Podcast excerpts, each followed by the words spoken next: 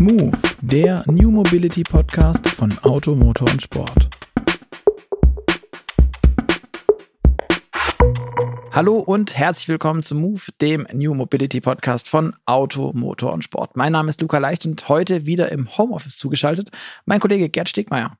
Hi Gerd. Ja, servus Luca. Wir haben uns heute einen Vertreter von einem Unternehmen eingeladen, das ich schon, ich glaube, 2020 versucht habe, erstmals anzufragen. Ähm, und dann bin ich äh, gnadenlos an der Wand oder an der Tür stehen lassen und abgeschmiert. Das habe ich immer wieder probiert.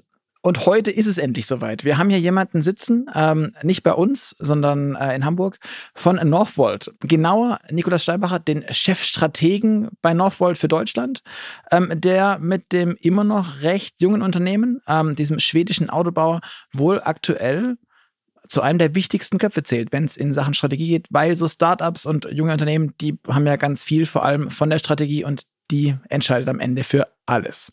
Mit ihm wollen wir heute ähm, darüber sprechen, was er für Entscheidungen trifft, was zum Beispiel mit dem Reduction Act zu tun hat, was es für Europa für Folgen hat, wie sich solche Entscheidungen dann daraus auch abbilden lassen, für welche Autobauer man sich da entscheidet und auch damit für welche Geldgeber und welche Folgen das hat und damit umgekehrt natürlich auch, wo er die größten Zukunftschancen aktuell sieht. Deshalb, hallo Nikolas, schön, dass du da bist. Ähm, wir wollen mit dir natürlich auch über, darüber sprechen, wie man ähm, Batteriezellen baut, äh, wie man sich umweltschonend dem Thema nähert, wie man bestehen kann gegen Giganten wie LG, BYD oder auch den ganz großen CATL. Ähm, und ich hoffe, dass du uns da heute einen kleinen Einblick geben kannst. Deswegen schön, dass du da bist. Und äh, vielleicht als allererste Frage, vielleicht kannst du dich noch kurz selbst vorstellen, wer du bist, wo du herkommst, was du bislang gemacht hast und wie du zu Northvolt kamst. Ja, erstmal vielen Dank, Luca, für die Einführung und dass ich äh, bei euch im Podcast sein darf. Äh, du hast schon in der Einführung ganz viele spannende Themen aufgeführt, die die, die Batteriezellbranche äh, bewegen und natürlich auch äh, von verschiedensten Personen sicherlich auch äh, anders oder differenziert gesehen werden. Das heißt, es macht immer Spaß, darüber zu diskutieren, weil wir uns ja in einer dynamischen Branche befinden, die sich eigentlich jeden Tag wieder irgendwie in eine Richtung, andere Richtung ändert. Und das macht es natürlich total äh, auch spannend, da, da immer wieder die Diskussion zu suchen. Ähm, zu deiner Frage, genau, Nikolaus Steinbach ist mein Name. Ich bin jetzt seit circa drei Jahren bei Northvolt aktiv und bin eben, wie du gesagt hast, jetzt äh, hier verantwortlich für die Strategie in Deutschland, aber auch für ähm, die Gesamt, das Gesamtprogramm, was wir halt äh, Northvolt 3 nennen äh, in Deutschland, also die, äh, die dritte Gigafactory hier von, von Northvolt in Deutschland aufzubauen. Ähm, ich habe ähm, das jetzt seit zwei Jahren mache ich das jetzt insgesamt. Also an, äh, begonnen bei der bei der Site Selection Prozess, sage ich mal, mit mit vier fünf PowerPoint Folien, äh, wo wir äh, entsprechend losgelaufen sind und verschiedenste Bundesländer äh, äh, angegangen sind, um zu mhm. gucken, mhm. wo sind denn die Bedingungen und die Möglichkeiten für eine nächste Fabrik von Northvolt eben besonders gut gegeben. Ähm, bis hin zu jetzt eben diesem, diesem Tag, wo wir, wo wir da, äh, da stehen, wo wir äh, ja schon das Team hier weiter aufbauen, entsprechend in dem Bauleitplanverfahren für die Fabrik schon mit drin sind und natürlich auch die ganz wichtigen Thema des, des Fundings äh, angehen, äh, bis hin zur deutschen oder äh, europäischen Ebene. Und äh, vielleicht noch ein bisschen Background zu meiner Person. Ich habe, äh, bevor ich bei Northvolt war, ähm, war ich in der Unternehmensberatung bei ähm, Porsche Consulting. Also ich habe schon ein mhm. bisschen mhm. Background in der, im Automotive Business, habe dort ähm, ja bis zu vier Jahre lang äh, äh, insbesondere bei Volkswagen, Audi, aber auch Porsche äh, Powertrain-Strategien äh, äh, mitentwickelt, habe äh, hauptsächlich im R&D-Bereich gearbeitet und hatte dann die Möglichkeit, ähm, so bin ich dann zur Batterie gekommen über das Auto, in äh, 2019 die ersten Anfänge der Volkswagen Batteriestrategie mit, äh, mit zu erarbeiten. Und im Rahmen von diesem gesamten Projekt ähm, sind wir dann, das ist ja auch bekannt, dass Volkswagen in äh, Northvolt investiert ist, ähm, sind wir über genau diese Prozesse, bin ich dann auch zu Northvolt gekommen und habe dann gedacht, okay, äh, jetzt ist es doch an der Zeit, äh, sage ich mal, den nächsten Schritt zu gehen und diesem ja so ambitionierten und nachhaltig orientierten Unternehmen eine Arbeitskraft zu, zu geben und äh, eben die Batteriezellindustrie in Europa als sehr, sehr wichtigen geostrategischen äh, Bereich mit aufzubauen. Und so bin ich zum cool. Aufbau gekommen. Okay. Du hast jetzt schon was erzählt, wie du dazu kamst. Ähm, ich finde das, ich finde es sehr spannend. Ich habe das Gefühl, dass Northvolt als einer der wenn nicht sogar als die ähm, nachhaltige Antwort auf die Welt der Batterien äh, gilt. Sind die Erfahrungen, die da an euch stell, gestellt werden, sind die überhaupt zu erfüllen? Beziehungsweise wie wollt ihr die denn überhaupt erfüllen? Hm. Ja, klar, wichtiger Punkt. Also die, die Anforderungen sind natürlich groß. Und man hat hier nicht nur natürlich technologische Anforderungen im Rahmen von, von was, was wollen die Kunden für Zellen haben und äh, äh wie können wir, sage ich mal, die Kundenbedarfe äh, am besten äh, ja, begleichen oder, oder erfüllen, sage ich mal.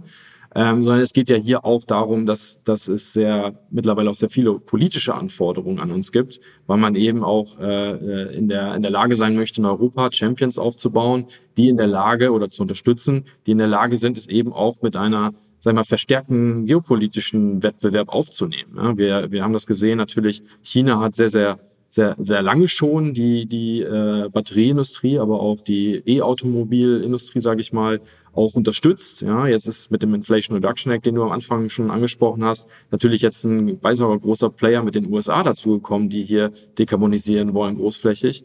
Und jetzt braucht es in, in Europa natürlich auch Player, die in der Lage sind, ähm, unsere Automobilindustrie, die in Europa ja sehr stark ist, ähm, quasi auch mit zu begleiten über diese äh, äh, Dekarbonisierungsweg hinweg. Und da ist natürlich die Batterie mit 40 Prozent Wertschöpfungsanteil im Elektroauto ein ganz, ganz wichtiger, ja, eine ganz wichtige Komponente. Ist fast gar keine Komponente mehr, sage ich mal, wie im, im früheren Bedarf, wo der OEM sich die, die, die, sage ich mal, die Stückliste hernimmt und sagt, okay, die Batterie ist ein, ein Stückteil hier, sondern mit 40 Prozent redet man dann natürlich über ganz andere strategische Relevanzen und, und, und auch Wertschöpfungsketten, die sich da nochmal aufspannen. Hm, du hast vorher schon gesagt, äh, du kommst von VW und warst da auch an der Batteriestrategie beteiligt.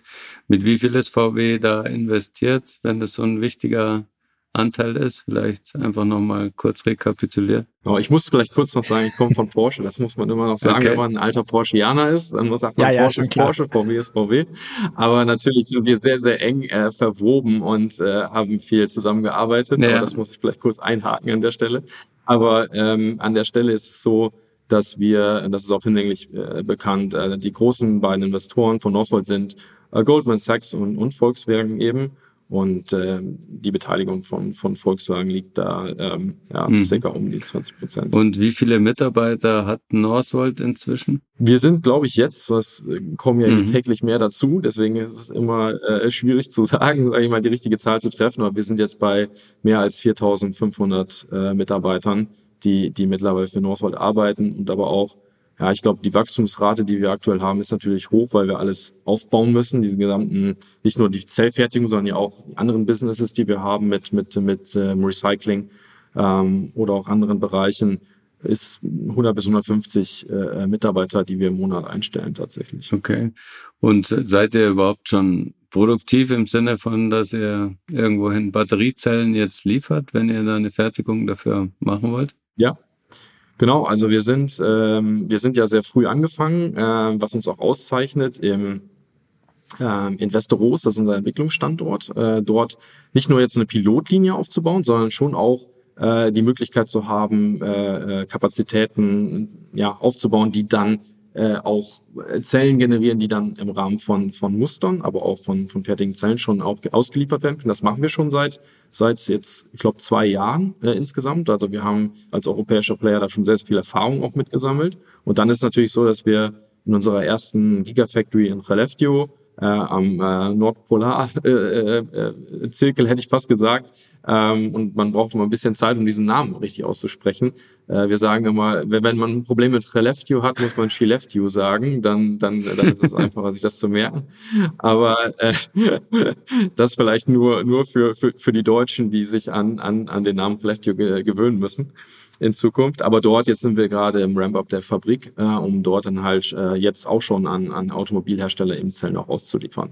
Genau. Und ähm, dann ist es so, dass wir nicht nur jetzt auf Zellebene aktiv sind, sondern auch schon, ähm, äh, sage ich mal, in, in Gdansk, also in Polen, eine Batteriesystemfertigung aufgebaut haben, die eben jetzt schon sich in der Expansion tatsächlich befindet, äh, die Fabrik, und auch schon äh, Batteriesysteme und Module äh, entsprechend an Kunden äh, ausliefern. Nicht nur Automobilindustrie jetzt hier, sondern hauptsächlich dann auch äh, äh mhm. industrielle äh, Spieler.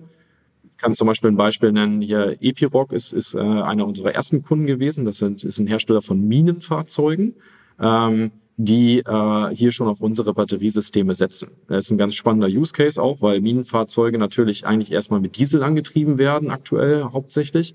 Und dadurch, dass man jetzt dann quasi Zellen in diese äh, Fahrzeuge reinstecken kann, am Ende des Tages eine Elektrifizierung dazu führt, dass man keine Abluftanlagen mehr in Minen so stark aufbauen muss, weil der Diesel muss ja irgendwie abgeführt werden, damit die Arbeiter dort auch arbeiten können und dadurch halt im Total Cost of Ownership auch sehr viel Geld gespart werden kann. Also da sieht man, dass zum Beispiel eine Elektrifizierung auch von solchen Heavy-Duty-Vehicles, wie man sie einordnen würde, auch durchaus Sinn machen kann, wenn man sich alle Faktoren in der Umgebung im mhm. Ökosystem Von anschaut. wie viel, also du hast gesagt, ihr produziert schon, ihr habt nicht nur eine Pilotanlage, aber ähm, Butter bei die Fische, wie viel ist es? Wie viel Kilowattstunden, Megawattstunden, Gigawattstunden. Ja, gut, dass ich Strategiemensch bin und kein Produktionsleiter.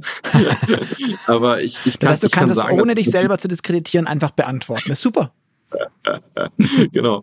Nee, ähm, also ich, ich kann es dir nicht genau sagen, wie viele Zellen es sind, aber wir sind natürlich da in den, in den Tausenden und auch mehr, äh, die wir da, die wir da äh, schon raushauen wöchentlich. Aber äh, das ist trotzdem nichts gegenüber oder noch nicht so, wie man jetzt im Gigafactory-Ausmaß äh, jetzt äh, äh, unterwegs wäre. Ne? Und das ist, das ist hier ganz klar zu sagen. Aber der Hochlauf ähm, äh, läuft und klar, äh, das muss man, glaube ich, kann man auch sagen. Ne? Ähm, immer wenn man die ersten Produktionsschritte unternimmt, auch solche Gigafactories hochläuft, muss man natürlich auch erstmal lernen. Man darf man nicht vergessen, ja, es ist das erste Mal, dass ein europäischer Player eine Gigafactory baut. Die Asiaten machen das schon seit Jahrzehnten. Äh, oder seit Jahren. Und ähm, hier müssen wir natürlich auch erstmal gucken, okay, wo, wo liegen Fehler, Wirkketten, was muss abgestellt werden, wie können wir jetzt schneller nach vorne laufen. Das, was man, sage ich mal, in der Automobilproduktion vielleicht vor 60 Jahren gemacht und gesagt, okay, wie müssen wir die Takte richtig an der Linie stellen, wann muss was zugeliefert werden und das über Jahrzehnte perfektioniert wurde, da fängt man in der Batterieindustrie de facto eigentlich jetzt mit an in Europa. Ne?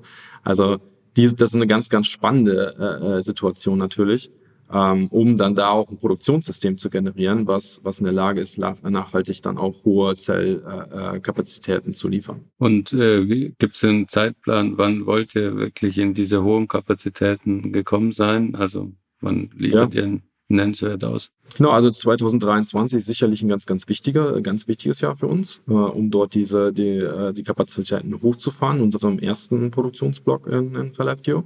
Und dann werden natürlich die weiteren Blöcke, also wir, wir definieren unsere Fabrik immer äh, über, über Produktionsblöcke, wo dann auch weitere mhm. neue Technologie eingeführt werden. Und so werden in Preleftio äh, erst erstmal der erste Produktionsblock natürlich in Betrieb genommen und dann Stück für Stück äh, eben weitere Produktionsblöcke, die neue Technologien bereitstellen, aber auch andere Produkte äh, für neue Kunden. Ähm, und das äh, läuft jetzt an. 23, 24 sind da sicherlich die ähm, die, die entscheidenden Jahre, um die, sag ich mal, ersten 16 Gigawattstunden Kapazität, die wir mhm. in Relevio planen, eben dann auch äh, hochzurammen. Was baut ihr da? Baut ihr da Rundzellen, prismatische Zellen? Was ist das, was ihr gerade ähm, in Relevio baut?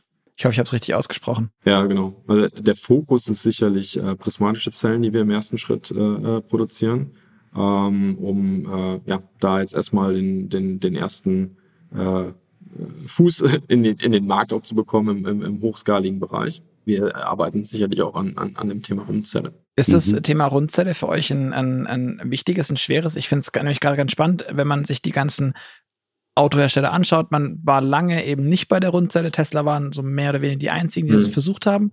Und jetzt versuchen doch nach und nach alle anderen. Ist es besonders schwer, besonders anspruchsvoll oder was ist der Hintergrund? Ja, es ist, äh, es kommt so ein Stück weit auf die, auf die Plattformstrategie erstmal an von dem, von dem Automobilhersteller. Äh, wie möchte man auch selbst die bestimmten Fahrzeuge jetzt und Fahrzeugprogramme hochskalieren? Ja, also VW setzt da ja bekanntermaßen auf die, auf die sogenannte Unified Cell äh, die dann gar nicht mehr so unified ist, wenn man die unterschiedlichen Marken sich dann anguckt und die, die Markenfokusrichtung. Äh, äh Aber äh, grundsätzlich äh, die Strategie, um einfach auch skalieren zu können ähm, und, und die unterschiedlichen Plattformsegmente entsprechend ansprechen zu können. Ähm, dann gibt es andere Automobilhersteller, die für sich andere äh, Plattformstrategien definieren. Da hat, das hat dann was damit zu tun, wie kann ich die verschiedenen Autos in den Segmenten, die ich habe, ähm, sauber abdecken über diese mhm. Welche Dinge sind mir auch wichtig, wenn ich über das gesamte Batteriesystem nachdenke, also auch was die Kühlung angeht, wo, wo installiere ich meine Kühl Kühlplatten, wo mache ich die Entlüftung und solche Themen. Und da sind äh, die, äh, weil wir so gute Ingenieure haben in Deutschland, äh, dann äh, äh, haben dann halt einfach auch verschiedene Lösungen für die für die Themen. Aber was man schon sieht, ist, dass die dass die Rundzelle immer beliebter wird ähm, im Rahmen von von von der Technologiestrategien von vielen äh, mhm. Herstellern. Ähm, und ich glaube, es hat auch einen Vorteil, die Rundzelle, das, das kann man vielleicht auch dazu sagen. Ähm, jenseits der, der Applikation von Automotive ist es natürlich so, dass ich mit der Rundzelle ein bisschen mehr Flexibilität im Format habe auch, um möglicherweise auch nochmal andere ähm, Applikationen anzusprechen im Industrial-Bereich, dieses Packaging, sage ich mal, von Energiespeicherlösungen und so weiter.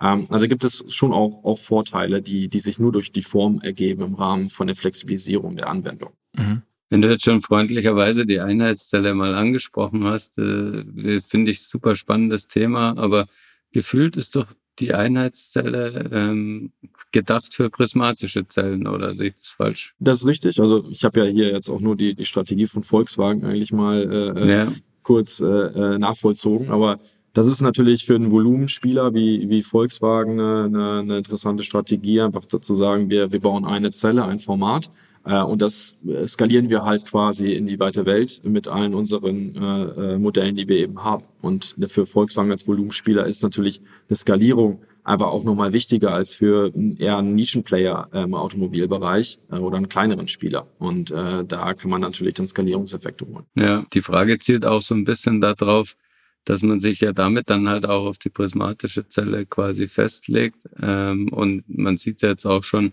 an vielen ähm, Technologien und, und Herstellern, dass, dass letztlich dieses ähm, Batteriebauen in Modulen auch so, so ein bisschen aufbricht. Also BMW mhm. macht jetzt seine Rundzellen quasi direkt in die Batterie oder in den Akku rein. Ähm, mhm. BYD hat mit der Blade-Batterie so, ein, so eine Riesenzelle quasi am Start, wo man dann dieses Gehäuse der Einheitszelle auch nicht mehr brauchen könnte. Mhm. Ähm, glaubst du, dass das Konzept insgesamt vielleicht sogar ein bisschen zu spät kommt? Ich weiß nicht, ob es zu spät kommt. Ich glaube, das Konzept muss aber, wie du es gerade richtig gesagt hast, auch anpassbar sein an technologische mhm. Entwicklung.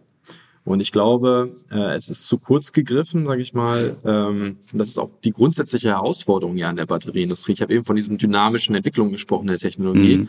Aber man muss in der Lage sein, auch wenn man jetzt eine, ein großes Corporate ist wie Volkswagen, dann auch diese Batterietechnologie in den Fahrzeugmodellen mitzugehen.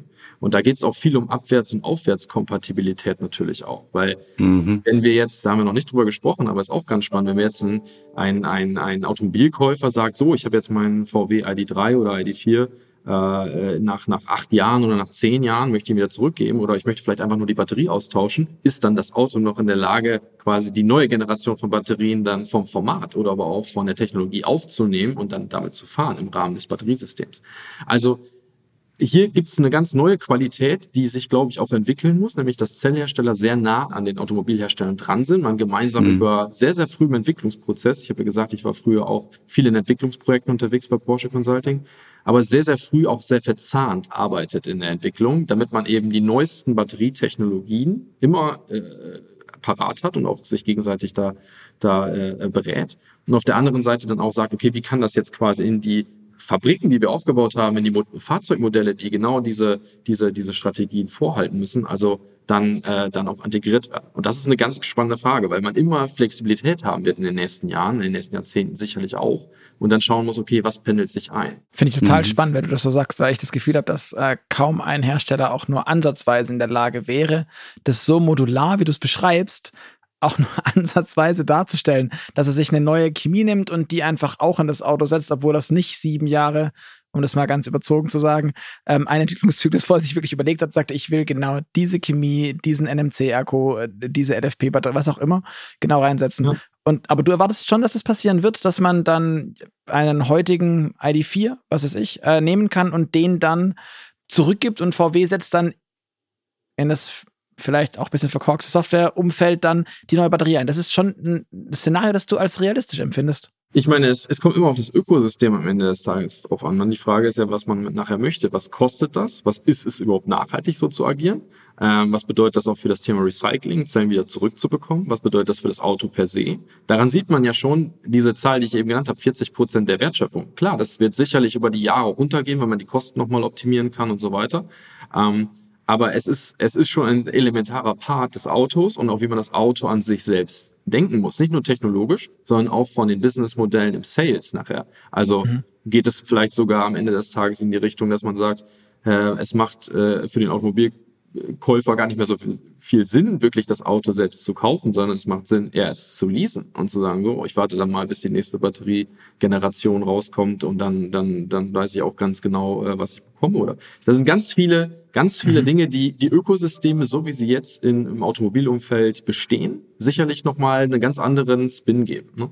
Aber das sind alles sehr viele Zukunftsfragestellungen, wo die einzelnen Funktionen in Automobilunternehmen oder aber auch bei Batterieherstellern sicherlich auch unterschiedliche Meinungen zu haben und unterschiedliche Trends sehen. Ganz klar ist aber, dass das Thema Flexibilisierung und, und im Rahmen einer skalierten, eines skalierten Hochlaufs äh, und dieses, sage ich mal, diese Pole miteinander zu verzahnen, extrem wichtig sein wird. Und dafür braucht man auch ein agiles Mindset, um immer wieder zu verstehen, okay, was müssen wir ändern, was müssen wir anders machen. Deswegen ist, sage ich immer, auch auf den Panels oder auf Vorträgen, die ich halte, Technologie, ja, da wird es immer Lösungen irgendwie geben, aber es fängt immer damit an, dass man das richtige Mindset hat, auch auf diese Flexibilisierung, auf diese Dynamik richtig zu reagieren, sich dann nicht äh, irgendwie zu verzagen, sagen, oh Gott, wie gehen wir das jetzt an, sondern mhm. da auch die Leute zu haben, die da auch Lust drauf haben, diese so eine Herausforderung anzunehmen. Und ich kann für Northvolt sagen, dass wir ähm, wirklich in den letzten Jahren genau diese Leute ins Unternehmen geholt haben, die sowohl auf der Zellentwicklungsebene, ähm, aber auch dann in der Industrialisierung, in der Arbeit mit den Kunden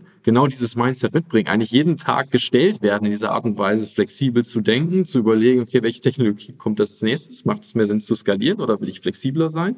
Und das macht einen sehr, sehr großen Part von, von, von dem mhm. Wert auch von einem Unternehmen aus in diesen Zeiten, eben damit auch vernünftig umgehen zu können. Mhm. Äh, du hast jetzt davon gesprochen, dass ihr 2023, 2024 quasi ein Ramp-up habt auf die 16 Gigawatt äh.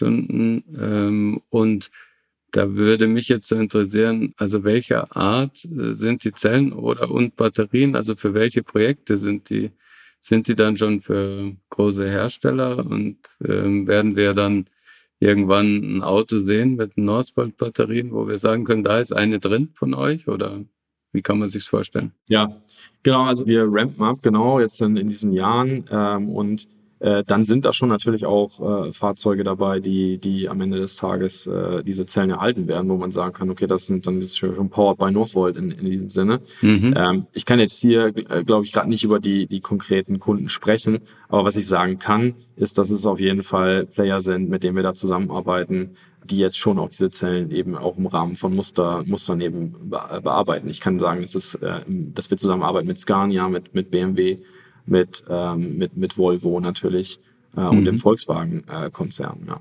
Okay, du hast viel von den Flexibilisierungen gesprochen und von, von sich beweglich machen. Ähm, ich würde gerne etwas überstreiten, wo man sich dann nicht mehr so flexibel macht. Ähm, diese ganze mhm. Standortwahl. Ein großes Thema für euch. Ähm, wenn man von euch gerade liest, wenn man ein bisschen gut, wenn man Northvolt googelt und irgendwie bei Google den News-Ticker anklickt, dann geht es immer nur noch darum, äh, nicht was macht Northvolt, sondern noch wo macht es Northvolt. Ähm, geht ja. darum, dass ihr einen Standort sucht, äh, gerne nach ähm, Deutschland gehen würdet. War lang angekündigt. Ähm, jetzt frage ich mich, ist es wirklich so, dass Deutschland der perfekte Standort ist für euch? Und warum? Ja. Also wir haben, wir haben natürlich uns genau über, überlegt und auch ge, uns, uns aus, sag ich mal, eine Analyse gemacht, ja, wo, wo macht es, also wo wird einfach die Elektrifizierung, aber, aber auch nicht nur die Elektrifizierung, sondern auch das Thema Energiewende und die, das gesamte Ökosystem eigentlich sich am meisten entwickeln. So, und da muss man vielleicht, bevor man nach Deutschland guckt, einmal mal ein bisschen genauer schauen, ich bleibe erstmal vielleicht bei den drei Blöcken, bei China, Asien, äh, Europa und, und, und, und USA. Und ich glaube, äh, klar, äh, wir sind jetzt ein europäisches Unternehmen. Das heißt, war für uns immer klar, dass wir auch in, in Europa äh, einen skalierten Hochlauf sehen. Ähm, und, äh, und eben hier diese Story, die ja ganz wichtig ist, die Peter Carlson, sag ich mal, als unser CEO von von, von Tesla, von, von äh, aus dem Silicon Valley mitgebracht hat, gesehen, okay, wenn diese ganze Tesla-Story fliegt, dann brauchen wir hier in Europa Batteriezellen, weil wir haben eine sehr, sehr große Automobilindustrie und durch die Regulatorik, die wir haben, brauchen wir hier die Zellen. So, das heißt, es muss auch eine Batteriefertigung in, in, in Europa geben, äh, in skalierter Form, nicht nur in Universitäten und Pilotlinien, ähm, sondern skaliert. Und ähm, wir können nicht die Batteriezellen aus China alle kaufen, hier hin, her, her schippern, sage ich mal, und dann, äh, sage ich mal, mit dem, mit dem Anspruch, den die Europäer auch an Nachhaltigkeit haben für ihre Produkte, äh, so eine äh, Wertschöpfungskette aufsetzen. So. Und wenn man dann sich anschaut, okay, wo sind, wo ist denn der Kern in Europa, wo Manufacturing, aber auch Forschung, Entwicklung, Startups, äh, gute Ingenieure äh, aber auch eine ambitionierte, sage ich mal, Energiewendestrategie erfolgt. Das ist äh, der Deutschland. So und äh, und deswegen haben wir immer sehr sehr stark auf verschiedenste Faktoren geschaut. Erstmal auf die Möglichkeit, erneuerbare Energie zu bekommen, auf den Ansatz, den eine Regierung hat, um um, sage ich mal, erneuerbare Energien zu aufzubauen. In Skandinavien, wo natürlich Northvolt herkommt aus Schweden, ja, da gibt es gibt es auch eine ambitionierte äh, Sichtweise darauf und auch eine sehr sehr progressive Sicht der Gesellschaft äh, auf, die, auf diese Themen. Das hat uns natürlich auch geprägt. Und ähm, wenn man dann schaut, dass man in Europa wirklich, jetzt sagen wir manchmal, sorry, in Deutschland eine sehr, vielleicht auch zu ambitionierte Energiewendestrategie hat, da kann man auch über diskutieren. Aber für uns war dann klar, okay, äh, hier haben wir auf jeden Fall mal die richtigen politischen Push in die richtige Richtung. Ähm, es gibt die, das Manufacturing Talent, was man braucht. Äh, es gibt die Ingenieure, die eben auch flexibel te technologische Lösungen entwickeln müssen. Ähm, und äh, es gibt aber auch die Erfahrung im, im Bereich äh, Produktion. Und das ist ganz, ganz, ganz entscheidend. Jetzt kann man natürlich sagen, okay, ähm, dann kam der IRA. Ja, man hat, hat quasi die, die, die Dinge nochmal so ein bisschen verschoben in der Welt, wo auf einmal so Europa sich in einer Sandwich-Position wiedergefunden hat und damit natürlich auch Deutschland. Man hat das ganze Thema Ukraine-Invasion gehabt äh, was natürlich dann auch das Thema Energiepreise äh, nach oben getrieben hat, äh, was für ein Unternehmen wie Northvolt natürlich ganz, ganz entscheidend ist, ja, äh, entsprechend äh, dort auch zu entsprechenden Kosten produzieren zu können. Jetzt sehen wir, dass die Energiepreise auch schon wieder sinken, aber ähm, es ist ganz, ganz entscheidend, dass alle Ökosystemfaktoren passen, wenn man eine Gigafactory bauen will. Und auch, was man immer mehr sieht, ist natürlich auch das Thema Manufacturing Excellence eine extrem wichtige Rolle spielt in der Art und Weise, wie effizient kann man eine Batteriezelle herstellen. Aber äh, jetzt dann zurück zu der Frage, könnt ihr das in Deutschland? Also kann Deutschland das alles? Weil mein erster Gedanke war, warum kommen die überhaupt nach Deutschland? Sobald jemand ein neues, so eine große Fertigung aufbauen will, dann gehen die Leute in der Regel nach Tschechien, nach Polen, und mhm. da ist jetzt auch nicht kein äh, Engineering-Talent da. Das ist da durchaus auch da. Man kann die auch Leute, glaube ich, gut abwerben. Ich, Skoda ist ein Beispiel. Ähm, du kommst aus dem Volkswagen-Konzern, wie das funktioniert, dieser Shift äh, nach Tschechien und zurück. Ähm, da kann man günstig produzieren. Über den Zertifikatehandel kann man technisch gesehen günstigen deutschen Ökostrom auch in Polen benutzen, auch wenn der dort vor Ort anders produziert wird, aber dahingestellt. Ähm, ja. Das ist ja alles denkbar. Wieso kommt man überhaupt auf die vermessene Idee, nach Deutschland zu gehen mit sowas? Ja, was? sehr vermessene Idee, genau. naja, du, du hast ja richtige Punkte angesprochen, Luca, aber was, was unsere, was unsere, unsere Grundwerte sind an der Stelle, ist, dass wenn wir äh, wissen, dass, dass eine, eine Batteriezelle eine Kilowattstunde, eine Kilowattstunde Batteriekapazität braucht in der gesamten Wertschöpfungskette ca. 60 bis 70 Kilowattstunden Energie. So, da ist es extremst wichtig, wenn wir ja jetzt schon, also warum bauen wir die Batterie überhaupt, um eine Dekarbonisierung zu erreichen in verschiedenen Sektoren? Im Automobilsektor, im Energiespeicherungssektor zu helfen, dass, dass Energienetze ausbalanciert werden und noch weitere Applikationen. Äh, vielleicht irgendwann auch das Fliegen und so weiter. So, dann geht's ja darum, dass man einen dekarbonisierenden Effekt hat mit dem Produkt und nicht nur, wo produziere ich. Ich, ich also Polen oder Tschechien haben ein ganz anderes Energiegrid, wo ich mir die Elektronen rausziehe, als es in Deutschland, in Schleswig-Holstein ist. Jetzt darf man auch nicht vergessen, Deutschland hat auch mehrere Zonen. Äh, und ob ich in Bayern eine, Batteriezelle produziere, rein von den Elektronen, die ich mir für die, für die, für die Fabrik ziehe, oder in Schleswig-Holstein, wo ich zu viel in Heide, zu viel erneuerbare Energie im Netz habe, sogar noch die Netze entlaste, wenn ich da eine Gigafactory platziere und damit auch eigentlich einen nachhaltigen erweiterten Effekt für das gesamte Energienetz äh, und für die Infrastruktur äh, generiere, dann habe ich auch einen nachhaltigen Mehrwert geschaffen. Und wir sehen uns halt eben nicht als singulären Automobilzulieferer, der am Ende des Tages sich den, den günstigsten Produktionsstandort sucht, sondern wir haben uns äh, schon bei der Gründung von Northvolt gesagt, wir wollen zirkulär produzieren, wir wollen ein, ein, ein Business und ein, ein Nachhaltigkeitsmodell aufbauen, was wirklich von vornherein Sinn macht, um nicht einfach eine Problematik aus dem Verbrennerantriebsstrang in die neue Welt zu transformieren, zu sagen so, Hauptsache, das Produkt liegt irgendwann auf der Europalette drauf. Ähm, das ist nicht unser Anspruch gewesen. Deswegen haben wir sehr, sehr stark auf die Energieumgebung äh, geschaut, um dann wirklich auch sagen zu können, äh, dass der Nachhaltigkeitsfaktor hier der entscheidende der Punkt ist. Und ich kann dir sagen, äh, wir haben genau die gleiche Frage, die du gerade auch ein bisschen provokativ gestellt hast, äh, haben wir von anderen schon häufiger gehört. Äh, aber seitdem auch durch die äh, Invasion der Ukraine, durch die Russen, äh, am Ende des Tages auch die Frage entsteht, okay, wie gut ist eigentlich das Netz? Wie, wie reliable bekomme ich denn überhaupt die Energie geliefert, die ich habe? Und jetzt, sag ich mal, durch, durch die Gasinfrastruktur natürlich auch Limitationen da sind, kommt es schon auch sehr darauf an, wo stelle ich eine Gigafactory hin, die bei 60 Gigawattstunden Kapazität circa 1,8 Terawattstunden im Jahr braucht. Da geht es schon darauf, kann ich die auch verlässlich produzieren. Ich darf vielleicht noch sagen, wir haben uns in den letzten Jahren grundsätzlich in Deutschland in ein sehr, sehr hochgelaufenes System gewöhnt. Ja, also die Supply Chains haben alle funktioniert, die Energie muss man einfach nur die Steckdose reinstecken, äh, die, äh, die, die, die Applikation und dann funktioniert schon alles. Und alles sind funktionierende Systeme. Aber man darf nicht vergessen, wir bauen hier komplett neue Wertschöpfungsketten auf, neue Systeme, neue, neue Artweise zu denken. Und deswegen ist es so, so, so wichtig, dass man im, im, im, im Upstream, ob das jetzt bei dem Material oder bei der Energie ist, genau an der richtigen Stelle sitzt und dann auch noch das mit einem Nachhaltigkeitsgedanken verzahnen kann. Ja, wir sind natürlich in Norddeutschland auch in der Situation, dass wir durch den Hamburger Hafen oder auch durch Häfen, die Schleswig-Holstein hat, sehr, sehr nah an unserer originären Wertschöpfungskette in, in Schweden dran sind, wo wir Kathodenaktivmaterial produzieren, wo wir unsere Ingenieure in dem größten europäischen sage ich mal, zusammenhängenden Forschungszentrum in Westeros haben und damit natürlich auch der Norden eine ganz attraktive Situation bietet, ähm, einfach hier die neue Welt der Batterien zu denken. Und ich weiß, dass natürlich, ich habe viele Projekte auch gemacht, dass der Süden einen unglaublich starken Automobil-Footprint hat mit, mit Baden-Württemberg, mit Bayern.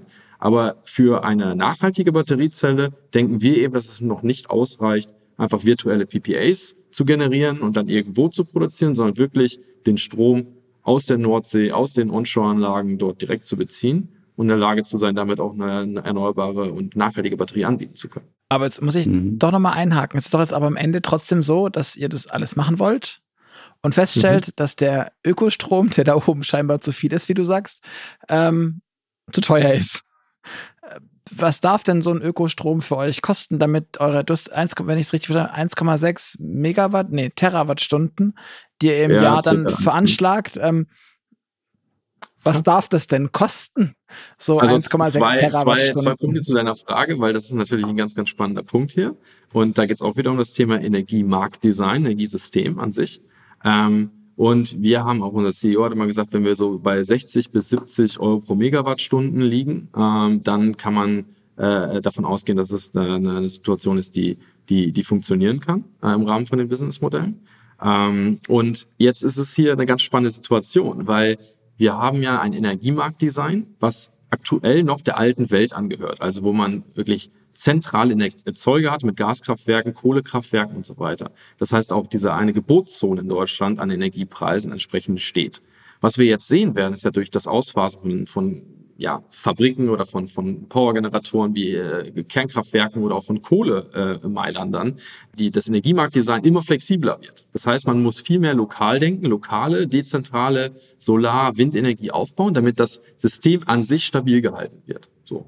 Und ich bin mir ziemlich sicher, dass, und das sehen wir auch, wenn wir mit der Politik sprechen, mit, der, mit dem Bundeswirtschaftsministerium, aber auch die Europäische Kommission, die seit jeher sagt, dass die äh, äh, Energieerzeugung in Deutschland sich mehr und auch die, die, die Netzstruktur mehr flexibilisieren muss, dass wir zu einer Situation kommen, wo das incentiviert werden wird, in welcher Art und Weise, wo wie viel Energie erzeugt wird und das Thema Nutzen statt Abregeln auch in einer Art und Weise, natürlich auch mit Flexibilisierung in der Produktion möglicherweise, ein Punkt wird, wo das Energiemarktdesign sich entsprechend ändern muss. Weil was wird in den nächsten fünf Jahren, zehn Jahren denn passieren mit den gesamten Entscheidungen, die getroffen wurden von der Politik?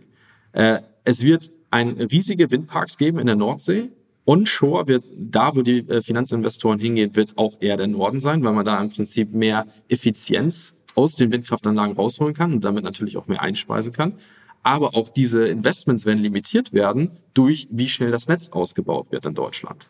Äh, also wie schnell kann ich die Südlinks dieser Welt bauen äh, und wie kann ich das, das aufbauen? Ich glaube nur, dass die Kapazitäten, das sagen uns auch die Netzbetreiber, die Kapazitäten an Produktionskapazitäten viel, viel schneller äh, äh, steigen, als der Netzausbau möglich sein kann. Was mhm. passiert? Man hat einen riesen Überschuss an Energie im Norden, der ja irgendwie dann produktiv auch genutzt werden wird. werden muss. Und dazu muss sich die Volkswirtschaft natürlich auch neue Regulatoriken ausdenken, wie dann so etwas damit passieren kann. Und alles, was wir von Energieplayern sagen, ist, ihr habt den, den, den richtigen Standort gewählt mit, mit Schleswig-Holstein und Heide. Da ist, wo, wo in Zukunft die, die Energie sein wird, wo man produzieren sollte, äh, um halt ein nachhaltiges äh, Produktionssetup zu haben. Und das hören wir auch mittlerweile immer mehr von Automobilherstellern, die sagen, ja, wir wollen genau diesen Case, dass ihr die nachhaltige Batterie baut, die, die im Prinzip wirklich auch verkaufbar ist als nachhaltige elektromobile Lösung, weil natürlich die Automobilhersteller auch dort stehen und sagen, okay, wie gehe ich jetzt mit dem Kunden um, der sagt, ja, ich bleibe bei meinem Verbrenner, weil die Batterie, die im Auto ist, die ist ja irgendwie dreckig erstellt worden.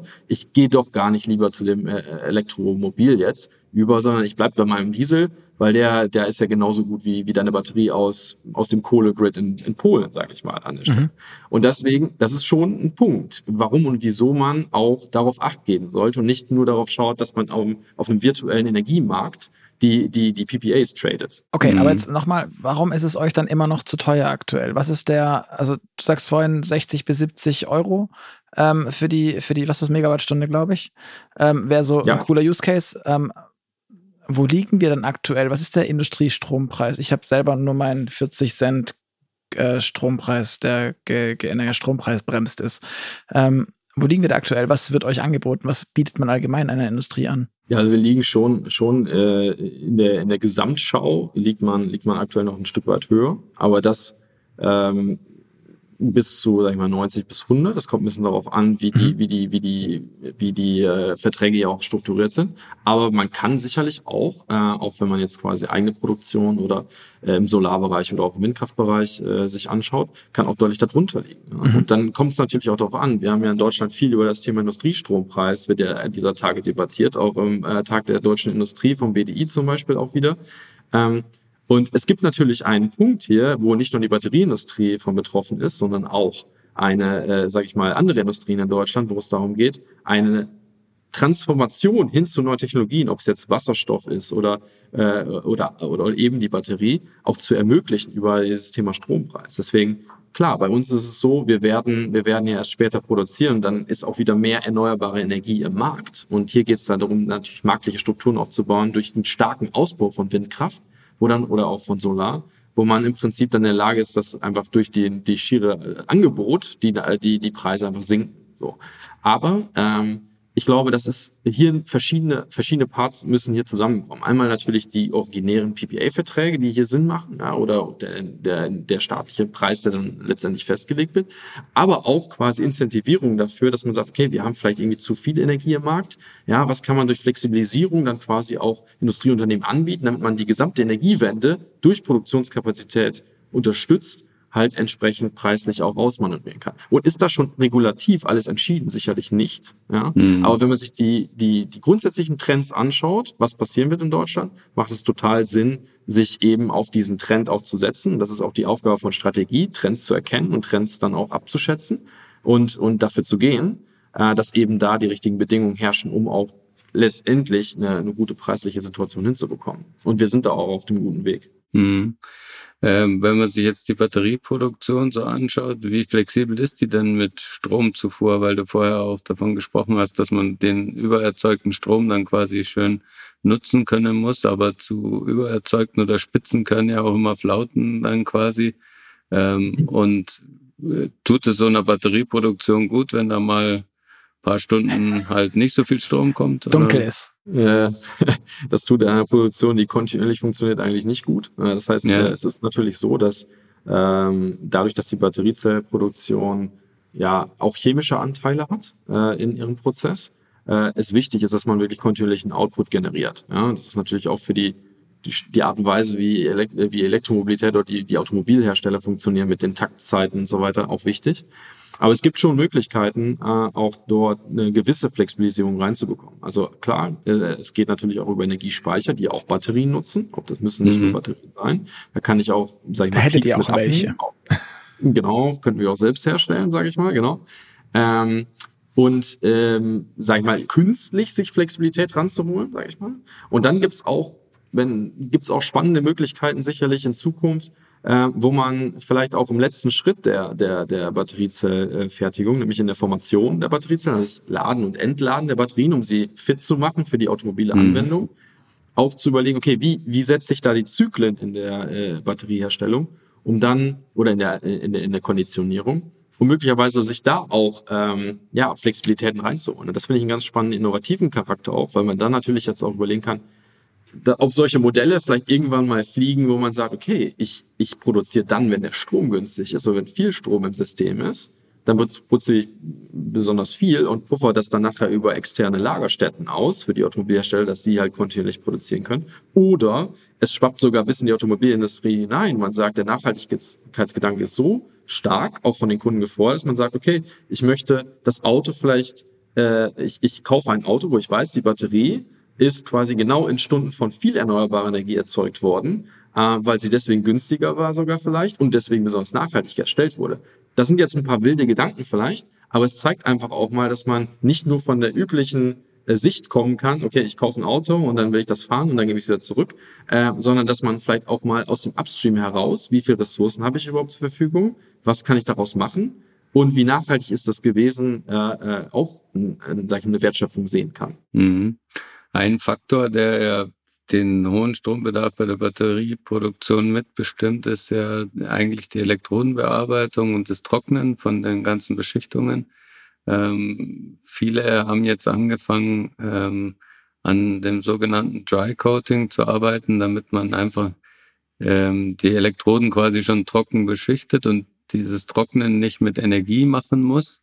Ähm, seid ihr da auch dran oder denkt ihr lieber, ähm, ja, den, die Stromspitzen abzufangen und ähm, dann damit zu heizen? Naja, grundsätzlich, Gerd, ist so, ähm, dass natürlich jede, jede Kilowattstunde, die man nicht verbraucht, ist die beste Kilowattstunde am Ende mhm. des Tages. Ähm, und deswegen ist das Thema Energieeffizienz ja neben dem, was ich gerade beschrieben habe, dass man das, was an Infrastruktur da ist, ähm, auch optimieren muss und sollte. Ja? Und äh, das Thema Dry Coating, du hast es angesprochen, ist auch etwas, woran wir äh, arbeiten natürlich, ähm, was natürlich noch nicht so weit eine Industrialisierung ist, würde ich sagen, dass man jetzt direkt in den nächsten Jahren das einsetzen, skalierte Maße. Ja, aber ähm, das, das gibt sehr spannende unterschiedliche Technologien, wie man, wie man das Thema äh, angehen kann. Und es würde natürlich einen der größten energiekonsumierenden äh, Prozesse ähm, angehen hier und dann auch äh, in der Lage sein, auch Energie äh, zu reduzieren oder Energiebedarf mhm. zu reduzieren in der Fertigung. Deswegen ist das natürlich ähm, neben sag ich mal, den Prozessen der Reinraum äh, und Rein- und Trockenräume, die auch sehr viel Energie äh, ziehen, oder aber auch die Formation, äh, die ich eben beschrieben habe, äh, einer der Prozesse, die man sich auf jeden Fall aus Energieeffizienzsicht angucken muss. Mhm. Aber wir sehen es auch, ich meine, man hört immer von Dry Coating, aber es ist genauso aus meiner Sicht ein Stück weit wie das Thema äh, Solid State Battery. Das braucht immer noch auch eine, eine, eine, einen gewissen nächsten Schritt, um es in eine industrialisierte Form zu bringen, wo man sagt, es läuft. Ne? Tesla hat da auch die ersten Schritte gemacht ähm, und, und muss jetzt quasi Industrialisierung in wirkliche Volumenbereich gehen. Das ist immer das, wo es bei der Batterieindustrie aus meiner Sicht immer, immer knackig wird, weil in Lab-Environments ist das immer etwas, was man dann zeigen kann, was funktioniert, aber es ist nochmal was völlig anderes, das in die skalierte Fertigung zu bringen und dann Produktionsparameter zu erreichen, die wirklich dann äh, nachhaltig funktionieren. Also ja. es braucht dann immer auch ein bisschen Zeit, das da hinzukommen. Mhm. mhm. Ich finde es spannend, weil du ja auch sagtest, mit diesen diese 1,6 äh, Terawattstunden gehen mir nicht aus dem Kopf. Ich hatte gelesen, dass ihr auch ein Fernwärmenetz aufbauen wollt, ähm, zusammen mit der Politik vor Ort in, in der Region Heide. Und äh, da benutzt 20 bis 40 Megawatt. Also wie viel ist das? Das ist Tausendstel Bereich, was da dann Abwärme noch an den Fernwärmenetz einspeist. Wieso könnt ihr, wenn ihr doch eigentlich die ganze Energie hauptsächlich auf das Beheizen dieser Folien letztendlich geht in der Batterieproduktion, wieso geht da nicht mehr, dass man das über Wärmetauschprozesse etc. pp. weiter nutzbar machen kann, um eurem effizienten, ökologisch nachhaltigen Anspruch ja. auch einfach noch stärker gerecht zu werden? Wieso sind das nur 40 Megawatt? Das ist ja, das fühlt sich an wie nichts im Vergleich. Ich meine, wir haben, glaube ich, naja, 600 Terawattstunden im Jahr Deutschland Verbrauch. Ihr wollt 1,6 davon haben. Ähm, das ist schon eine Menge. Ja. Also es sind, es sind ja zwei, es sind ja zwei Seiten hier von, von, von der Art und Weise, wie man energieeffizient sein kann. Natürlich wollen wir im ersten Schritt auch vieles von der Energie, die an, ab, sag ich mal, erstmal an Abwärme erzeugt wird, äh, am Ende des Tages auch äh, selbst nutzen für die Produktionsprozesse, um das wieder einzu, einzusammeln. Da wird natürlich der, der größte Part von, von der Art der, der, der Energierückgewinnung in dem Sinne dann verbraucht werden. Äh, und dann wird aber trotzdem äh, und das haben wir jetzt in dem ersten Schritt halt mit, mit 20 bis 40 Megawatt beziffert, auch an, an äh, abgegeben werden können. Es kann auch nachher mehr sein, es kann auch ein bisschen mhm. weniger sein. Da, dann wird man dann auch schauen müssen, welche äh, welche Parameter entwickeln sich auch wie, und ich habe das versucht ja gerade aufzu, aufzumalen, wenn sich übermorgen die Energieregulatorik in Deutschland ändert, weil man dann denkt, okay, wir, wir machen jetzt eine Flexibilisierung von Strom, äh, dann, dann ist diese, ist diese technologische Seite auch direkt davon betroffen und man würde ganz andere Engineering-Entscheidungen treffen, als äh, im Prinzip äh, das, was man jetzt hat. Und das meine ich mit diesem, man mhm. muss das Thema Fertigung von Batteriefabriken, die Utility-Planung im Engineering und die Regulatorik, die im Energiebereich auftritt, alles immer vernetzt denken, refreshen und überlegen, okay, was ist denn jetzt der richtige Art äh, zu, zu, zu ingenieren? Und wir sehen aber auch eben, dass, dass so, so viel Abwärme auf jeden Fall entstehen wird, um, äh, ich glaube, es sind dann insgesamt 20 bis 25 Prozent, wie die Stadt Heide dann aus dieser, äh, sag ich mal, Abwärme auch profitieren könnte, mit anderen Abgebern, abgebenden Seiten auch von der Industrie möglicherweise dann noch. Ja, aber da eine Möglichkeit zu erstellen, dass man das auch noch natürlich erhöhen kann, die, diesen, diesen Prozentsatz, wenn, wenn es dann gegeben ist. Aber man darf halt nie vergessen, das ist alles im Fluss. Das sind alles sehr, sehr viele Parameter, die sich dann auch einpendeln müssen und dann wieder geguckt werden kann, okay, wie, wie ist der, der, der weitere Verlauf von dem Thema. Aber wir glauben halt, dass die, die richtigen Punkte zu setzen oder erstmal die richtigen Ideen zu setzen, die weit, konsequent weiter zu verfolgen und dann auf dem Weg so abzuändern oder, oder zu flexibel zu, zu halten, dass man dann äh, da rauskommt, was auch die Intention war am Ende des Tages. Mhm. Aber mhm. es sind sehr, sehr viele Faktoren, die sich auch auf dem Weg ändern. Man muss ja auch sagen, ähm wenn, wenn man jetzt äh, davon ausgeht, ähm, es entsteht weniger Abwärme, heißt es ja im Umkehrschluss auch, dass eure Produktion letztlich effektiver ist. Ähm, also kann es jetzt nicht so der, der Sinn sein, die Abwärme möglichst hoch zu treiben, ähm, das würde gerade bei der Planung der Wärmenetze aber helfen, glaube ich. Aber das, das, das führt zu weit. ja. ähm, das, das, ist, das ist absolut äh, wieder ein Thema. Äh, du hast völlig recht, Gerd. Und ich meine, jetzt muss man das Thema Abwärmen vielleicht auch nochmal mit dem Thema Kühlwasser kombinieren, wenn wir schon dabei sind. Und sagen, okay, äh, ich benutze ja eher, äh, äh, sage ich mal, auch weniger Wasser für äh, äh, Kühlingprozesse, wenn gar nicht so viel auch runtergekühlt werden muss. Also das ist natürlich auch wieder das Thema auf der Wasserseite, was ja viele Menschen dann auch umtreibt, wenn sie, wenn sie in der Nähe von, von, von solchen Gigafactories wohnen.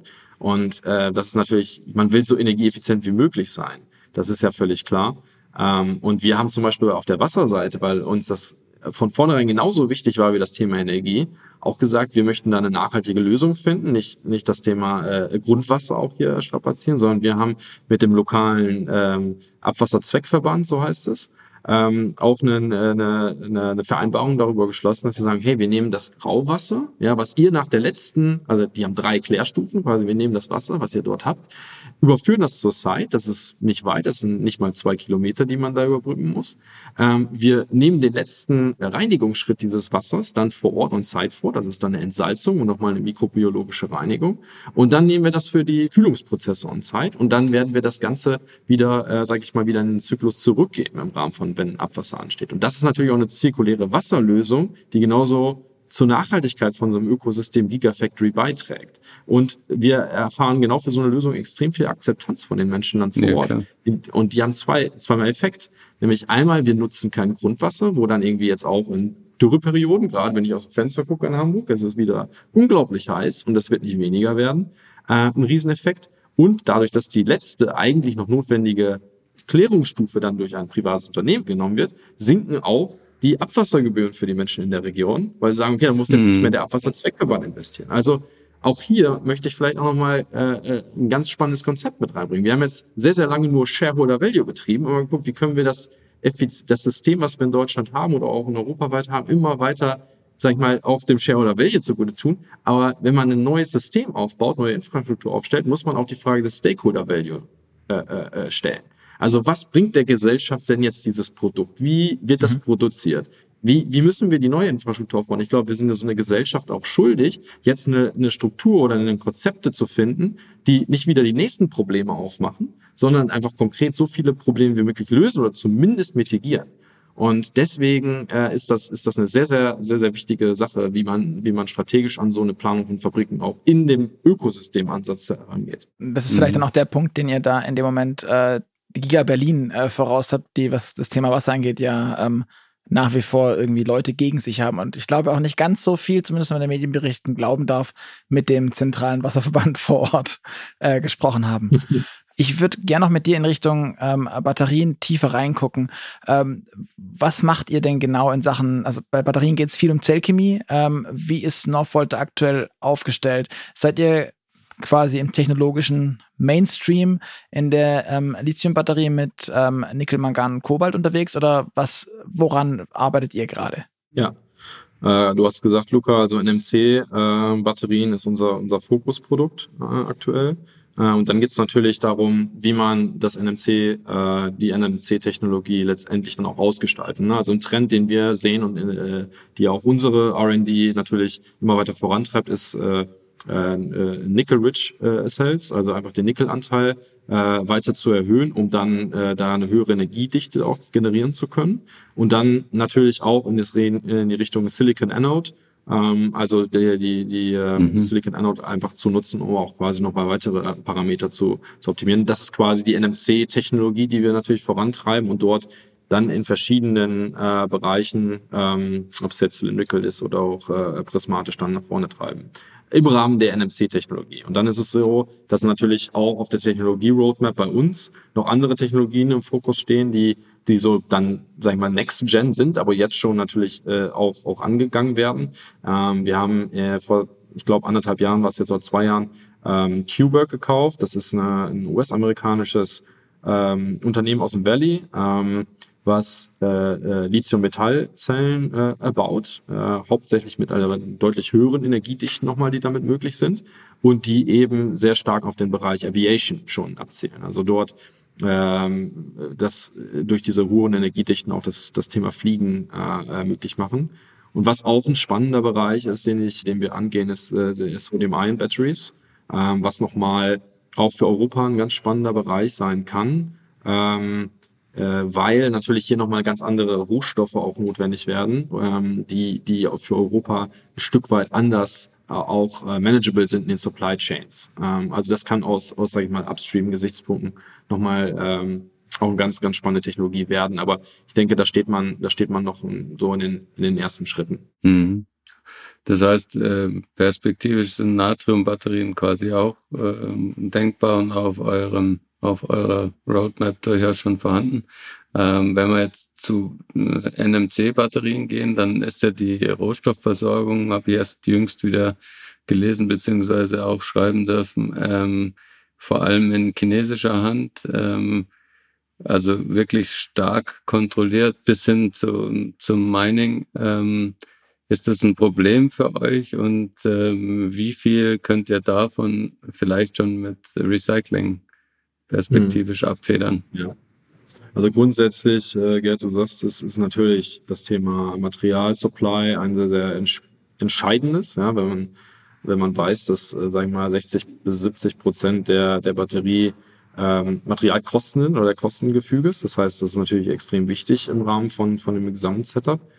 Und dann ähm, äh, muss man hier verschiedene Strategien aus meiner Sicht immer angehen. Also ich, ich nenne mal drei Punkte, die, die eigentlich auch sowohl kurz-, mhm. mittel- bis langfristig wichtig sind. Also erstmal muss man natürlich ganz langfristig an neuen Technologien forschen, die vielleicht eine ganz andere Materialzusammensetzung haben und dann einfach eine, eine, eine andere Möglichkeit äh, äh, ergeben. Ich habe eben über Sodium 1 gesprochen, das halte ich für, für, äh, für, für, für so eine Technologie. Ähm, dann ist es so, dass man natürlich auch jetzt erstmal kurzfristig in der Lage sein muss, die äh, Supply Chains zu finden und Partner zu finden, die eben da auch verlässlich äh, Batteriematerialien äh, liefern können. Also wir arbeiten mhm hier äh, mit Kanada oder aber aus australischen äh, auch äh, Zulieferern zusammen, weil wir eben auch nicht wollen, dass mit Dieselgeneratoren im indonesischen Regenwald da äh, am Ende des Tages die Rohstoffe dann gemeint werden und wir dann, äh, sag ich mal, da ein Problem auch wieder haben, was, was nicht einem Nachhaltigkeitsanspruch von Northvolt entspricht. So. Ist mhm. das Ganze einfach, das in den Supply Chains, wenn man als Europa nicht immer direkt am Drücker ist, so zu organisieren? Absolut nicht. Ja, so ehrlich muss man auch sein. Und da sind auch viele, viele Maßnahmen auch zu treffen. Ja. Ähm, und dann hast du das Thema Recycling angesprochen. Das ist der Grund, warum wir von Anfang an auch Recycling in unserem Businessmodell mitgedacht haben, weil wir eben gesagt haben, ja, wir müssen kein einziges Gramm Nickel, auch aus geopolitischer Sicht, aber auch aus Kosten- und Nachhaltigkeitssicht, sollte die Europäische Union am Ende des Tages wieder verlassen. Also wir planen schon damit, dass wir so viel wie möglich an äh, Batteriezellen recyceln können, um dann, das ist unser ambitioniertes Ziel, 2030 in der Lage sein zu können, dass wir sage ich mal, eine neue Batteriezelle, die wir dann produzieren, einen 50 Prozent äh, Recycle-Anteil hat. Und mhm. ähm, in diese Richtung muss man auch denken, weil die Europäische Union sehr, sehr schnell ist, auch diese Regulatoriken äh, aufzubauen und eben sehr stark auf das Thema Zirkularität und Recycelfähigkeit auch setzt. Ja. Das sind alles ambitionierte Ziele, das darf man auch nicht vergessen. Und man muss da auch ein bisschen auf das Marktgeschehen achten. Wann kommen wie viele Autos zurück? Wie viel kann ich davon extrahieren? Welche Technologien kommen auch zurück? Jetzt kommen wir wieder zu diesem Anfangspunkt, wo wir gesagt haben, okay, welche Technologien sind es denn und äh, wie sind die dynamisch? Wie sind die Businessmodelle? Gibt es Leasing oder wird verkauft? Zu welchem Prozentteil? Wer bekommt die Autos überhaupt zurück? Und dann entscheidet sich darüber natürlich auch, okay, wie kann ich die Batterien wieder einsammeln und in den Kreislauf wieder, wieder reingeben. So, ne? Also auch da ganz spannend zu sehen, welche Effekte das auch wieder auf die Materialien hat, die wieder zurückkommen im, im, in der Gesamtschau. Ja, aber das ja. ist natürlich hier für uns äh, und Treleftio bauen wir tatsächlich gerade eine der größten Recycling-Produktionsstätten äh, in Europa auf, äh, das dann entsprechend auch nah an Kathodenaktivmaterialfertigung zu haben, um die, das Endprodukt von Recycling durch die Hydrometallurgie, nämlich die Black Mass, dann auch wieder in, in die Kathodenaktivmaterialproduktion wieder einschleusen zu können. Und jetzt wird es wieder spannend, ich habe es gerade gesagt, dass man kann diese Kreise natürlich nur dann schließen, wenn man auch bei einer gewissen Technologie bleibt oder sagt, okay, das ja. ist die eine Fokustechnologie, die wir ansetzen. Wenn ich zum Beispiel für ein LFP-Zell ist es zum Beispiel deutlich schwieriger, ein Recycling anzugehen, als es für eine MMC-Technologie der Fall ist. Auch viel noch weniger erforscht aktuell. So, und, und äh, da ist es dann natürlich die Frage, okay, wie viel kommt von diesem Material denn an den Markt? Muss ich da andere Wertschöpfungsketten für aufbauen? So. Das heißt, mhm. es gibt schon eine, eine so eine self-fulfilling prophecy bei manchen Technologien, die dann im Markt sind, die, wo so viel Produktionskapazität für Milliarden Euro aufgebaut wurde, Dollar, ähm, die sich nicht einfach mal irgendwie innerhalb von ein paar Jahren einfach umswitchen lassen auf eine neue Technologie, ähm, sondern da auch sehr, sehr stark geschaut werden muss, okay, was kann ich denn hier jetzt möglicherweise auf den gleichen Maschinen noch produzieren, was neue Technologien sind, aber was ist so ein großer Technologiesprung, dass man da einfach neue Fabriken für bauen muss, die dann ganz anders funktionieren zum Beispiel. Und das macht es natürlich total spannend, aber auch herausfordernd für, für alle Player, Automobilhersteller, Zellhersteller, um dieses Ökosystem halt dann auch innovativ zu halten, aber auch gleichzeitig kosteneffektiv. Mhm. Mhm. Aber glaubst du, dass wir Engpässe sehen werden in Deutschland oder bei uns in der Produktion? Weil es poppen ja wirklich viele Zellfertigungen hierzulande auf und quasi alles, was wir dafür hm. brauchen, muss eingeschifft werden. Das ist eine schwierige Frage. Ich, ich, ich weiß es nicht. Ja, ich weiß es. Also, dieser, äh, dieser äh, ich meine, andersrum. Ähm, du bist der Chefstratege ja. Äh, für Deutschland. Das heißt, du wirst irgendwo einen PowerPoint-Charts haben, in der drin steht, wenn ja. das, hoffe ich, wenn das passiert, dann ziehen wir diese Karte, den Joker, und wenn das passiert, ziehen wir mhm. diesen Joker. Und also hast du solche Karten? Gibt es Alternativen oder sagst du, wenn das ja, passiert, es, sind es wir alle angeschissen? Dann, also, da, darüber wird natürlich gesprochen, natürlich hast du, hast du recht. Ja? Ähm, die Situation ist die, dass man natürlich lang, langfristige Lieferverträge für die Skalierung von mehreren Fabriken dann gleich mit abschließt, gar keine Frage. Aber man darf auch nicht vergessen, dass äh, äh, bei einigen Lieferverträgen natürlich dann auch erst Minen entwickelt werden müssen. Das darf man, das darf man nicht vergessen. Und diese Entwicklung von Minen äh, oder von, von, von Herstellungsorten und auch die Refinement-Kapazität muss gleichzeitig mitwachsen. Ich glaube, und das kann man auch, glaube ich, so offen sagen, ist, ähm, ich ich glaube, dass das Rohmaterial am Ende des Tages, das, das kriegt man durch langfristige Kooperation auch hin. Der geostrategische Problematik ist die Refinement-Kapazität, auch die, die in Europa aufgebaut werden muss. Das ist jetzt mhm. auch letztens in der Politik mehr hochgekommen, äh, in der Art und Weise, okay, wie können wir, und da muss man auch, wenn man sich auf die Statistiken schaut, äh, in China wird im, im Refinement-Bereich unglaublich viel gemacht. Das sind die World Leader, ähm, äh, um diese Rohmaterialien wirklich dann im nächsten Schritt zu veredeln. Und da muss Europa auch Kapazitäten aufbauen. Das ist ganz, ganz klar. Wir haben mit äh, ein Projekt mit Galb in, in Portugal, ähm, um das Thema äh, äh, Lithium Hydroxide äh, also quasi die Veredelung hier aufzu, aufzunehmen, ähm, um dann in der Lage zu sein, für diese kritischen Mineralien halt auch die Refinement-Kapazität nach, nach Europa zu holen. Reicht das? Wahrscheinlich noch nicht. So, ähm, also da muss es dann auch noch quasi nicht nur die Zellfabriken aufgebaut werden, sondern auch die Refinement-Kapazitäten. Das haben wir das adressieren wir. Aber ich sage, ich sage auch ganz klar, und das sagt unser CEO auch immer, ähm, man muss schon auch sage ich mal, insgesamt als Europäer dann, dann an diese Dinge rangehen und das entwickeln. Mhm. Wir machen das mit Partnern, aber es muss auch eigene Initiativen geben von anderen Unternehmen, die das auch sehen, diese Businessmöglichkeiten, das aufzubauen. Und das ist natürlich jetzt äh, die Herausforderung, das, das schnell zu tun. Und ich glaube, man sieht das ja, also viele Projekte, die sich so ankündigen, wie viele davon dann am Ende über, überleben, äh, auch bei diesen Finanzierungsbedarfen, die das, die das am Ende bedeutet ähm, ist dann nochmal eine andere Frage. Natürlich wollen wir bei dem, bei der, ich glaube, es sind 1000 Gigawattstunden an Batteriezellfertigungskapazität, die Europa äh, braucht, um äh, zu dekarbonisieren an der Stelle. Und ähm, das ist natürlich erstmal eine ziemliche Menge von Fabriken. Äh, und wenn die nicht deutlich nochmal effizienter werden und die die nächste Stufe nehmen, dann muss man schon ziemlich viele Fabriken bauen, um das abgebildet zu bekommen. Äh, aber es bedarf halt auch unglaublich viel, viel, viel Geld. Aber man kann für eine Gigawattstunde Batteriezellfertigungskapazität 80 bis 100 äh, Millionen Euro mal oder äh, rechnen, die man, die man dafür braucht. Und das ist natürlich auch ein riesen Financing-Game, was da dann entsteht und in der Lage sein, diese Menge an Geld auch wirklich zu generieren. Ja.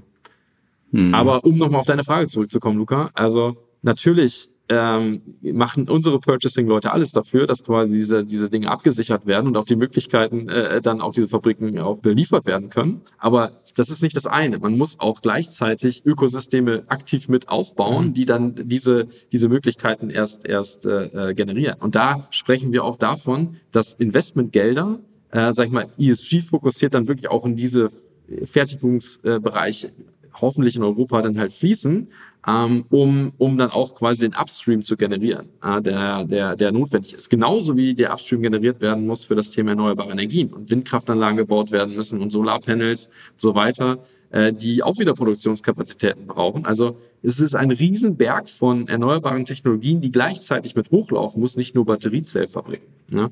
Äh, und das äh, ist natürlich nochmal noch mal ein viel größerer Impact, der letztendlich entsteht für, für das, was die Herausforderung auch ist. Würdest du denn sagen, gerade weil du den, den Fokus jetzt auch so weit aufgemacht hast für Northvolt, dass ihr eher quasi auf der Produktionstechnologie-Seite besonders innovativ unterwegs seid und weniger auf der, wie die Batterie selbst technologisch gemacht sein sollte? Und ist das vielleicht auch so der Grund, dass man jetzt von euch nicht irgendwie alle Nase lang was von der nächsten Superbatterie hört, sondern dass ihr euch halt stark darauf konzentriert, wie könnt ihr mit der, sage ich mal, äh, bekannten Technologie das System so aufbauen, dass es halt besonders äh, gut und nachhaltig funktioniert. Ja, also ich, ich würde da zwei Aspekte nennen. Also ich glaube, wie ich es eben gesagt habe, die NMC-Technologie ist schon jetzt erstmal die vorherrschende, die kann optimiert werden. Ich habe es gesagt, mit High Nickel, äh, Silicon Anode, das sind ja auch mhm. viele Entwicklungsstufen, die noch gegangen werden äh, äh, können, um das, um die Technologie eben äh, zu, ähm, zu optimieren. Und dann ist es natürlich so, weil wir eben sehr früh angefangen sind, auch mit dem, was wir in Westeros machen, der ersten Industrialisierung, wissen wir auch um die Herausforderungen, die eine Industrialisierung einfach auf einem äh, äh Skalierungsniveau hat. Und deswegen mhm. sagen wir, okay, das ist die Technologie, die wir jetzt haben, die werden wir Schritt für Schritt verbessern. Wir werden das in unsere Fabrikprojekte mit einphasen, um dann dort dem Kunden immer die, die beste Technologie natürlich äh, auch anbieten zu können, die gerade auch industrialisiert werden kann für die hohen Volumen der Automobilhersteller, die jetzt, jetzt die Elektroautos brauchen, weil sie auch ihre regulatorischen Vorgaben haben. Ähm, und jetzt nicht irgendwie warten, okay, wann ist die nächste Supertechnologie da und dann machen wir was, sondern wir wollen ja auch Cashflow generieren und jetzt die, die Produkte an den Markt bringen. Und ich glaube, das hat auch ein bisschen was mit der schwedischen Kultur zu tun. Nicht bei jedem kleinen Fünkchen, sage ich mal, eine Meldung rauszuhauen, zu sagen, wir haben die nächste Superbatterie generiert, sondern das, was wir am Markt sehen, die Technologie-Roadmaps, die wir haben, ich habe gerade über zwei andere Technologien gesprochen, die zu evaluieren, in Ruhe zu schauen, wie gut können die auch industrialisiert werden und dann einfach, mhm. wenn es soweit ist, eine Ansage machen und sagen, okay, so wir haben, können das jetzt industrialisieren. Ähm, und dann entsprechend da hier auch bodenständig äh, äh mit sowas, mit, diesen Technologien umgehen. Ne? Okay, wir haben jetzt gelernt, wo die Schwerpunkte bei euch sind. Wir haben gelernt, dass du redest immer wieder von, wir wollen das in Europa machen. Ich muss jetzt trotzdem nochmal auf das Thema Subventionierung ähm, bisschen, da ein bisschen rumbohren, tatsächlich. Mhm. Ähm, wie wichtig ist denn überhaupt, um sowas zu starten, damit sowas funktioniert, ähm, das Thema Subventionen für euch, für Unternehmen wie euch? Mhm. Also es ist natürlich so, also grundsätzlich kann man erstmal sagen, wir haben mit dem, mit dem, mit dem äh, Setup, was wir jetzt allein in Schweden aufgebaut haben, natürlich schon unglaublich viel Geld äh, äh, am Markt einge, eingeworben und damit auch unsere, unsere erste Grundlage finanziert ähm, um entsprechend äh, auch äh, erstmal die Foundations zu bauen oder die, die, die Grundlagen zu bauen für, für Northvolt. Und es ist sehr kapitalintensives Geschäft, das darf man nicht vergessen. Das ist der Grund, warum zum Beispiel Bosch Continental überhaupt gar nicht erst eingestiegen sind äh, damals in die, in die Zellherstellung, weil es als zu neu oder auch zu teuer äh, auftituliert wurde. Und wir haben jetzt äh, eine Situation, wo man natürlich Deep Foundations hat, aber jetzt noch weiter skalieren muss. Das heißt, wir reden ja über noch höhere Kapitalbedarfe, die dann entstehen, wenn man gleichzeitig diesen Loop, den ich beschrieben habe, also nicht nur Zellfertigungskapazität, äh, auch Kathodenaktivmaterial, äh, Recycling, ähm, alles mit aufbauen will, damit eben im Prinzip der Loop funktioniert. Ähm, und da ist es eben so, wenn man in diese Skalierung reingeht, dann ist es mittlerweile einfach äh, eine ganz klare äh, Maßgabe. Das sind nicht nur wir, sondern auch andere Player im Markt, die eben sagen, wir brauchen, um hier diese äh, auch gesellschaftliche Entwicklung auch aktiv positiv beeinflussen zu können zur Dekarbonisierung, auch hier einfach eine Hilfestellung, um noch schneller diese, diese, diese, diese Kapazitäten aufzubauen. Hier geht es auch viel um Speed. Also Kapitalsammelprozesse brauchen auch eine gewisse Zeit. Und wenn ich das beschleunigen will, dann ist auch das Thema Subventionierung ganz, ganz entscheidendes. Ja? Und äh, ich ich denke, also man kann immer über Subventionierung denken, was man möchte. Es wird ja auch in diesen Tagen viel in Deutschland darüber diskutiert mit Intel, äh, sag ich mal, der Fertigung, wo es noch äh, ein sehr, sehr großer Part auch ist. Aber die Frage ist natürlich auch, und ich will diese Diskussion jetzt hier nicht aufmachen oder, oder sage ich mal, ein finales Statement dazu abgeben, aber ähm, wie kann ich Kern- und Fokustechnologien jetzt in diese Situation bringen mit, mit, mhm. mit Spielern, die das aufbauen wollen, damit auch losgelegt werden kann und man jetzt erstmal nicht wartet, bis alles da ist und die Ressourcen angesammelt wurden, sondern einfach auch Speed drauf geben kann. Und das ist auch das Rational von vielen anderen, ähm, die, die genau die gleichen Fragen stellen, wenn sie auch mit, äh, mit Regierungen sprechen. Deswegen ist das ein wichtiges Element, sicherlich. Es ist aber bei weitem nicht das einzige Element, was mhm. wichtig ist. Aber ich meine, in Asien beispielsweise wird es ja massiv gemacht. Der, der IRA in den USA macht es de facto ja. auch. Macht in deinen Augen Europa genug? Oder fehlt sowas in, in Europa? Was ist deine Forderung auch oder dein, dein Wunsch in die ganze Richtung? Du sagst, es ist wichtig, aber Na, ich, ist genug da? Ja. Ist es zu schwer zu bekommen? Also ich glaube, ich glaube, äh, Europa hat jetzt natürlich mit dem TCTF-Instrument, äh, das ist ein, ein, Fonds quasi, um strategische Industrien auch zu unterstützen, mal den ersten Schritt gegangen. Man hat vorher mit IPSAI gearbeitet, äh, wo ich sage, ja, das ist ein erster Anfang gewesen. Das hat aber sehr stark auf das R&D-Element von, von äh, Fokustechnologien angespielt. Jetzt braucht man Elemente, um überhaupt mitzuhalten in dieser Sandwich-Position, sage ich immer, zwischen China und USA, wo man auch wirklich groß skalierte Fertigung mit unterstützt, finanziell, weil ansonsten eben diese Produktionskapazität Lieferketten aus Europa abwandern in andere Bereiche. Und das ist natürlich auch ein ganz, das ist ein Gamechanger für Europa, weil man jahrelang gesagt hat, wir sind auf einem liberalen Markt unterwegs, die Chinesen machen ihr Ding, aber mit den Amerikanern haben wir immer noch transatlantische Partner, ja, die mit der, nach der WTO agieren und, und äh, sich keine unfairen Vorteile verschaffen. Es ist ja grundsätzlich sehr, sehr gut, dass die Amerikaner jetzt äh, sagen, okay, wir wollen dekarbonisieren, wir machen diesen Paket und es kommt, äh, es kommt dazu, dass grüne Produkte äh, entstehen. Aber jetzt muss man in Europa sich so ein bisschen mit dem, mit dem Element mal auseinandersetzen und sagen, okay, was bedeutet das für uns? Und ich glaube, die richtige Antwort ist, dass man sich Fokusbereiche raussucht, Enabler-Technologien, wie auch Chips, wie Batterien oder auch Solar, Wind, äh, Elektrolyseure, die den erstmal den ersten Stein bauen, um überhaupt äh, dann auch die Wertschöpfungsketten halten zu können. Und natürlich guckt ein internationaler Investor, der sagt, okay, wo sind die besten Bedingungen am Ende des Tages? Ähm, und wo, wo gehe ich hin? Jetzt ist natürlich dieser IRA ein, einfach unglaublich kraftvoll und die Europäische Union muss da jetzt erstmal nochmal mithalten. Aber mhm. es gibt natürlich auch, äh, äh, sag ich mal, qualitative Gründe, die, die aus meiner Sicht auch für Europa sprechen, was zum Beispiel das Thema äh, Netzinfrastruktur angeht, sage ich mal, der politische Wille, auch die Menschen, die ja eine nachhaltige äh, äh, Produkte auch haben wollen, nicht alles aus den USA oder aus China kaufen wollen am Ende des Tages. Ähm, aber ich denke, man muss ähm, wenn man auf der einen Seite Regulatoriken äh, aufbaut und sagt, okay, wir wollen 2035 einen Verbrennungsmotor ausphasen, Dann muss ich aber genauso gut auch Enabling-Regulatorik aufbauen und sagen, okay, dann habt ihr hier aber auch die Möglichkeit, äh, das so zu produzieren und so aufzubauen, dass, dass wir das dann als Gesellschaft auch 2035 ausphasen können. Das ist auch meine persönliche Meinung dazu. Das heißt, wer A sagt, muss auch B sagen, müssen wir so einfach zu sagen. Und äh, deswegen äh, ist es schon richtig, dass man sich da jetzt diese auf den Weg macht und genau diese, diese Programme aufsetzt. Ja, da sagst du was, ähm, klingt sehr plausibel, ähm, würde ich auch sehr unterstützen. Hast du noch Fragen, Gerd? Äh, ehrlich gesagt, finde ich, waren wir schon ziemlich gut unterwegs. Das ähm, hat sich alles eins ins andere gefügt und äh, deswegen würde ich in dem Fall jetzt sagen, lass uns übergehen zu dem, was wir immer am Schluss machen. A und B Fragen und die macht bei uns der Luca. Genau, also es geht darum, dass du dich kurz für das Für oder Wider entscheidest, das dir zur Wahl steht. Ich weiß nicht, ob du es kennst aus den Podcasts bisher. Ähm, bist du mehr der Typ Streaming-Dienst oder CD und Schallplatte? Streaming-Dienst. Ferrari oder Tesla? Tesla. Apple oder Google? Apple. Loft in der Stadt oder altes Bauernhaus auf dem Land? Loft in der Stadt. Auto oder Fahrrad? Fahrrad. Okay. Wenn du dein Auto fährst, fährst du dann lieber vorne oder hinten? Vorne. Fahrer oder Beifahrer? Fahrer. Bist du ein guter Beifahrer? Nein.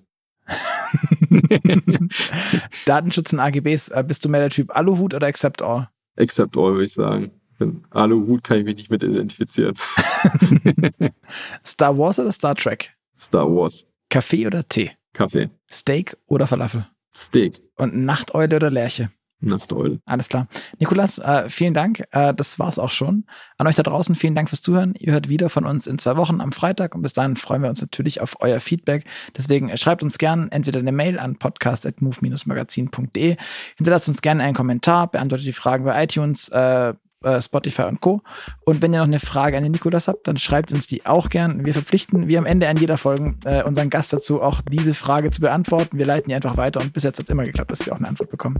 Von daher, Nikolas, oder? Spricht irgendwas dagegen? Da spricht überhaupt nichts dagegen. Super. Das ganze Thema muss diskutiert werden und das mache ich gern. Super. Dann schreibt uns an podcast.move-magazin.de. Ich sage euch beiden vielen, vielen Dank und sag Tschüss, bis zum nächsten Mal. Danke, Nikolas. Danke, ciao. Ciao, ciao.